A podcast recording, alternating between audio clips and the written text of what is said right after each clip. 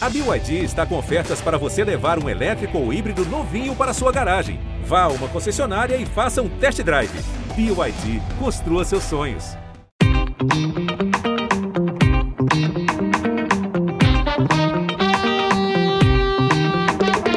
Bem-vindos à plataforma Gente da Globo, seu passaporte para conhecer e compreender as tendências de comportamento do brasileiro. Em algum lugar do seu bairro, uma mãe acaba de voltar da maternidade. Seu bebê novo é lindo, frágil e desconhecido. Ajudá-lo a viver fora do útero significa embarcar nos próximos meses numa jornada sem pausa e que tudo exige adaptação. O puerpério é a fase que sucede o parto e que já teve muitos significados na nossa cultura. Foi simples quarentena sexual na época em que as famílias eram numerosas. Também foi um termo puramente médico, usado para falar da biologia do corpo. Ocorre que o puerpério é muito mais do que isso. É um período extremamente importante para a criança e absolutamente desafiador para as mães, já que a intensidade das emoções e sentimentos é tão grande que muitas mulheres se sentem desorientadas. Por isso, precisamos conhecer melhor o puerpério e ir além da definição oficial, que não dá conta das dores e dos amores vividos. Acolher quem está nele é urgente e muitas vezes difícil. Por isso, o melhor que as marcas e a sociedade podem fazer é ouvir as mães. São elas que abrem a fronteira do desconhecimento e mostram, com a própria experiência, como o puerpério pode ser particular. Transformações como perda de identidade, sensibilidade aguçada, readequação de papéis, cansaço e amor aparecem na pesquisa Dores e Amores do Puerpério, que ouviu mil mulheres com filhos de até um ano, além de grávidas, pais e mães com filhos maiores. E foi sobre esses resultados que eu conversei com a Marisa Iqueda, analista de pesquisa de mercado sênior, e com a Juliana Tranjan, coordenadora de Marketing Insights na MindMiners, empresa de tecnologia especializada em pesquisa digital que assina esse estudo. Vem comigo que hoje a gente investiga o puerpério.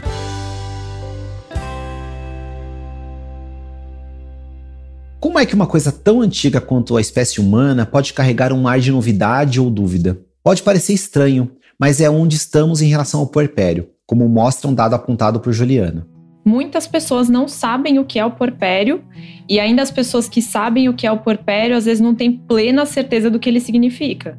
Então você vê assim, 30% das mães não sabendo o que é puerpério. Esse número dobra quando a gente fala dos pais, então vai para 60% dos pais. É bastante coisa. Precisamos falar sobre puerpério e para isso vale começar do início. O puerpério tem uma série de significados, mas uma das mais bem definidas é biológica. Então a gente vê é, médicos, enfim, pessoas especialistas no assunto, trazendo o puerpério como esse momento em que o corpo da mulher ele está se rearranjando, reajustando para voltar ao que seriam as condições normais antes da gravidez. Se fosse só isso que a Juliana mencionou, já seria muita coisa, mas tem mais. Existe uma questão muito forte psicológica no porpério também, e aí isso se estende por muito mais tempo do que a parte biológica. Então, é, existem pessoas que dizem que o porpério vai até os três anos da criança. Estamos falando de transformações amplas que tornam difícil imaginar a vida como era antes. E será que existe isso de voltar o que era antes? é uma boa pergunta. Eu, eu, eu, diria que não, tá? Porque depois que chega uma criança, acho que nada nunca vai voltar ao normal. Uma das entrevistadas da pesquisa definiu bem a complexidade dessa adaptação. E ela fala assim: para mim é a fase mais difícil que se pode passar na vida. Seu corpo está em mudança, a sua mente, e ainda tem um serzinho precisando de você 24 horas por dia, que é como cristal. As visitas que às vezes não queremos, os cuidados que precisamos, a ajuda que necessitamos e que às vezes não vem. Por isso, a rede de apoio pode ser crucial na experiência das mães. Um dado bem forte da pesquisa mostra uma diferença de 60% no índice de depressão pós-parto entre mulheres que tiveram e não tiveram rede de apoio. Esse desamparo também aparece nas entrevistas, como comenta Marise. E essa sensação do famoso dar conta de tudo, né? Então esse desamparo está muito nisso, nesse e fazer, inclusive, ela entender que ela não precisa dar conta de tudo, né? A pressão para exercer sozinha tarefas inteiramente novas é pesada. As pessoas acham que a mulher ela vem pronta para ser mãe e aquilo é tão natural dela que ela vai desempenhar esse papel com maestria. A imposição pode ser tão forte que as próprias mães acham mesmo que a responsabilidade é delas. E está muito em cima dessa sobrecarga que ela põe em desempenhar o melhor papel de mãe, porque eu nasci para ser mãe, eu sou mulher e eu dou conta. Ajudar uma mulher que sente essa pressão não é tarefa fácil, mesmo para as pessoas mais próximas, como o pai do bebê. E aí a gente vê que na pesquisa aponta até que 84% desses parceiros declaram que eles cumprem bem esse papel na rede de apoio, né? Mas na percepção da mãe dessa puérpera, esse número acaba caindo para 67%. Nós temos mais parceiros achando que estão dando um suporte bacana do que mães que se sentem atendidas. A Marisa explica que, para entendermos por que a conta não fecha, é preciso aprofundar numa segunda definição de puerpério, a psicológica. Também é muito em torno dessa falta de suporte emocional, né? E fica subentendido que parece que o papel do homem ali está muito somente no cuidado da casa, cuidar da louça, cuidar da comida. E não é exatamente só isso que a puérpera precisa, né? O mundo interno de quem acaba de parir é mais profundo do que a vida prática. Ele costuma incluir também a dor, tristeza, confusão, como fala a Juliana neste insight. A melhor parte do puerpério para essas mães está na criança, tá na relação, tá nessa descoberta, tá nesse afeto, tá naquele bebê que é só seu, que você que fez e etc e por aí vai. E a pior parte do porpério, a mais difícil, a mais dura, tá dentro da mãe. Então, o que é bom, quase que isso, né? O que é bom é externo. Vira um desafio para esse pai conseguir dar esse apoio emocional de algo que eles não sentem, não fazem ideia do que é. A diferença que a Marisa está citando entre os sentimentos do parceiro e os da mãe aparece claramente na pesquisa. As mães, quando o bebê chega, falam muito sobre cansaço, sobre amor e também sobre medo. Quando a gente fala com os pais, por exemplo, eles falam de sentimentos como felicidade, amor, alegria, né? Então a sobrecarga da mãe, né, que carrega dentro dela dar conta desse novo, é muito particular. O resultado, como mostra um dado que a Juliana traz, é que muitos pais consideram oferecer apoio emocional um desafio. Na verdade, 31% deles dizem que oferecer apoio emocional para a parceira é a maior dificuldade do puerpério. Então, não se fala sobre isso, né? Não, enten não entendemos o que é puerpério enquanto sociedade, os pais não têm informação e eles não conseguem oferecer o apoio que aquela parceira precisa. A amamentação é o momento que concentra toda a complexidade do puerpério. Ninguém pode substituir a mãe nessa hora. E ao mesmo tempo, ela muitas vezes vai precisar de ajuda para amamentar a gente tem no nosso estudo que 40% das mulheres elas precisaram de ajuda para conseguir fazer esse processo que acham que é muito natural, né? Doulas, assessoras de lactância e familiares são algumas das pessoas convocadas para aliviar um processo que pode se tornar bastante sofrido. A criança ela nasce ela não tem dente, ela não, não sabe comer e ela só depende da amamentação, mas ninguém conta para a mãe que a criança não sabe mamar. Que você, que também não sabe, precisa ensinar ela que existe uma pega certa. E se ele não fizer a pega certa, é isso que acarreta dor, isso que acarreta mastite. E essa falta de informação prévia, e também por causa dela, somam-se mais pressão e expectativa. Afinal, o bebê agora existe fora da barriga e chora para se comunicar. Aquele momento que depois que ele já saiu, essa ligação está na amamentação. E o medo de não conseguir, se você se ligar com o seu filho depois que ele saiu da barriga. A Juliana explica como a amamentação funciona como uma forma de conexão entre a mãe e o filho. Se a gente for parar para pensar, né, essa mulher ela passou ali quase um ano intimamente conectada com aquele bebê. Quando essa criança sai, quando a mulher dá à luz, de repente você tem a mãe e o filho ou a filha habitando o mundo em corpos distintos, né? Deixa de ser aquele único corpo materno e passam a ser seres é, individuais. A amamentação, além de comida, serve como um bálsamo para a separação inicial. O peito, ele entra como esse, essa forma de nutrir, de acalmar, né, de, de dar conchego e conforto. E de uma certa forma, é o que acaba resgatando essa conexão que é muito única entre a mãe e o bebê. Não é pouca coisa, mas enquanto avançamos na valorização e no respeito ao aleitamento, falhamos em aliviar a culpa e o medo das mães, que estão adentrando esse universo desconhecido.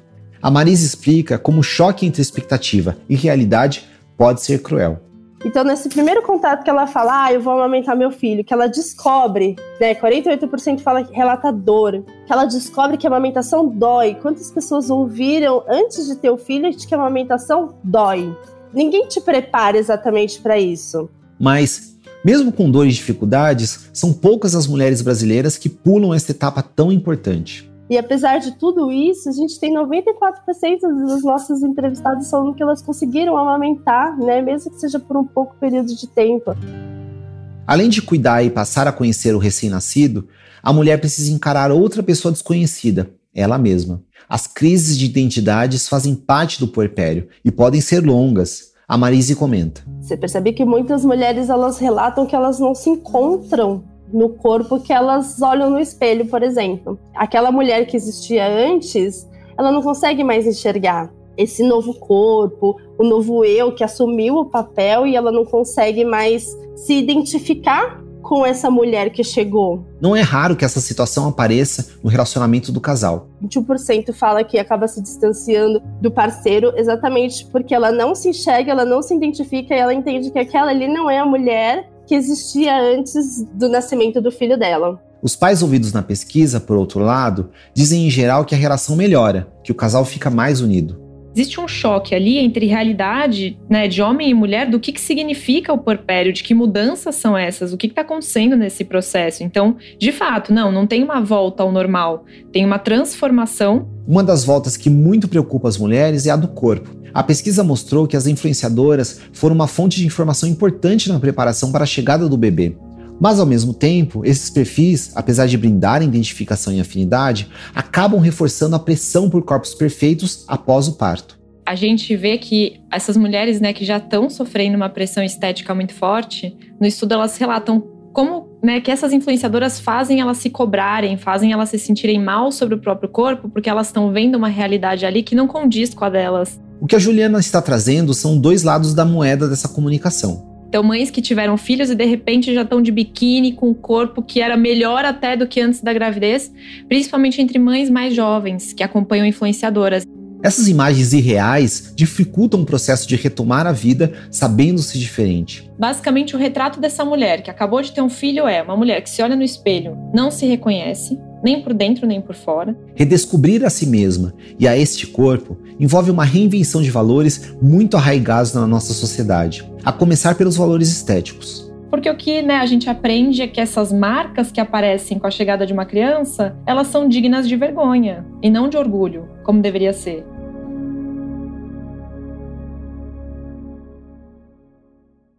E como a comunicação de marcas pode ajudar a difundir e aumentar a conversa sobre o puerpério? Eu acho que é urgente que marcas fujam desse estereótipo da mãe heroína, dessa mulher que dá conta de tudo e que tá sorrindo o tempo todo e de que alegria que é esse filho e eu só estou feliz e plena, porque isso não é real. O caminho mais interessante é o de fortalecer as redes de apoio, pensando que, para essas mulheres, redes de apoio não são só as pessoas que estão por perto, mas tudo aquilo que as ajuda. Então, se as marcas conseguirem de alguma forma fazer, né, compor essa rede de apoio, trazendo informação de qualidade, tendo um olhar sensível para o que está acontecendo com essa mulher, é, e também óbvio, né, trazendo produto, serviço, enfim, que conversa com esse momento, acho que já é um excelente primeiro passo. Isso inclui, para as marcas, se afastar de um ideal estético reduzido, que não dialoga com a realidade da maioria das puérperas, e assumir que aliviar a pressão estética sobre as mulheres é urgente em todas as fases da vida, em todas as esferas da comunicação.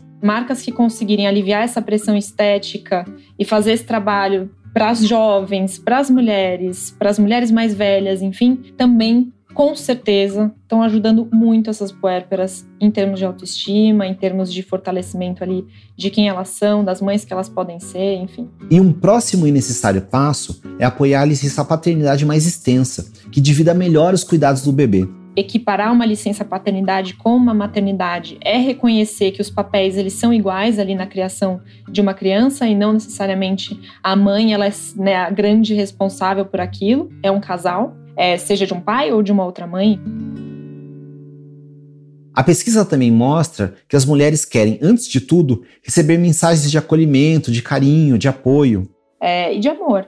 Né? Elas queriam ter recebido tudo o que muitas delas não receberam quando chega essa criança. O que a gente precisa para a Juliana é de uma revolução amorosa. Que enxergue aquela mulher, que abra espaço para os sentimentos dela, para suas inseguranças, enfim. É, que reconheça a potência dessa pessoa que acabou de gerar uma vida, que é aquela frase, né, também, a mulher ela não nasce mãe, ela se torna mãe. E que não necessariamente vem só com coisas boas. Tem muita dor no amor, né? Tem muito peso ali no amor.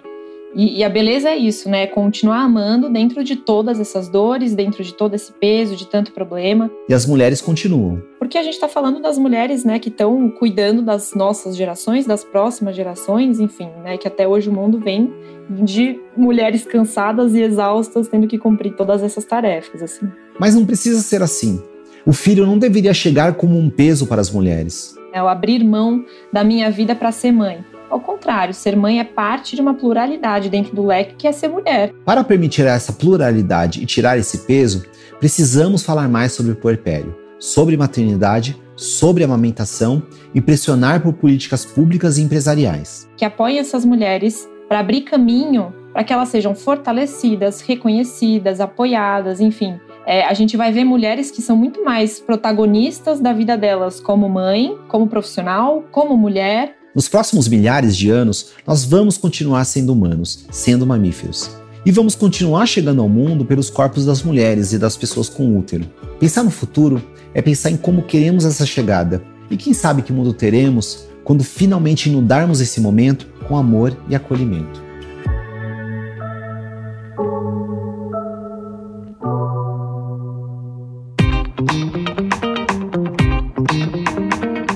Gente é onde tudo começa. É o ponto de partida. Gente é matéria-prima para criar algo novo e relevante. Uma fonte de conhecimento viva que revela comportamentos, histórias e tendências. É inspiração. Sua próxima grande ideia começa com Gente, a plataforma de insights da Globo. Para conhecer mais, acesse gente.globo.com.